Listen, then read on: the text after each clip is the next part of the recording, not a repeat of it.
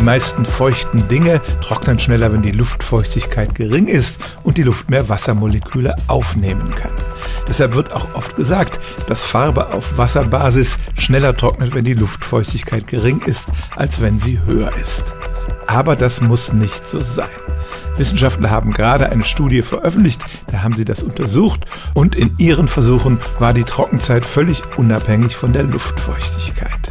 Die Erklärung dafür, Farbe besteht aus Polymeren, die in einer Flüssigkeit, zum Beispiel Wasser, gelöst sind und wenn die anfangen zu trocknen, bildet sich auf der Oberfläche ein feiner Film. Das haben Sie vielleicht auch schon mal gemerkt. Man denkt, die Farbe ist schon trocken, fasst diesen Film an und kriegt nasse Finger, weil da drunter noch flüssige Farbe ist. Dieser Film verlangsamt dann den Trocknungsprozess und er macht die ganze Sache relativ unabhängig von der Luftfeuchtigkeit, weil die Flüssigkeit eben keinen direkten Kontakt mehr mit der Luft hat.